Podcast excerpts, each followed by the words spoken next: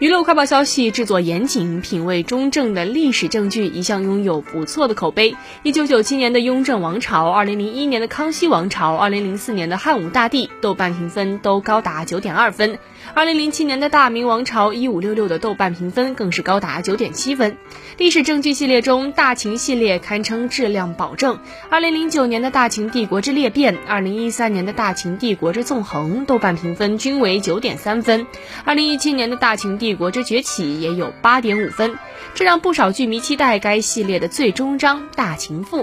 上周，《大秦帝国之天下》更名为《大秦赋》，在央视八套和腾讯视频开播。虽然该剧首播评分高达八点九分，但随后口碑一路下跌，目前豆瓣评分降到八点零分，评分呈断崖式下滑。是在张鲁一饰演的嬴政登场后，太老成、恋爱脑、台词尬，这个嬴政该有多不讨喜？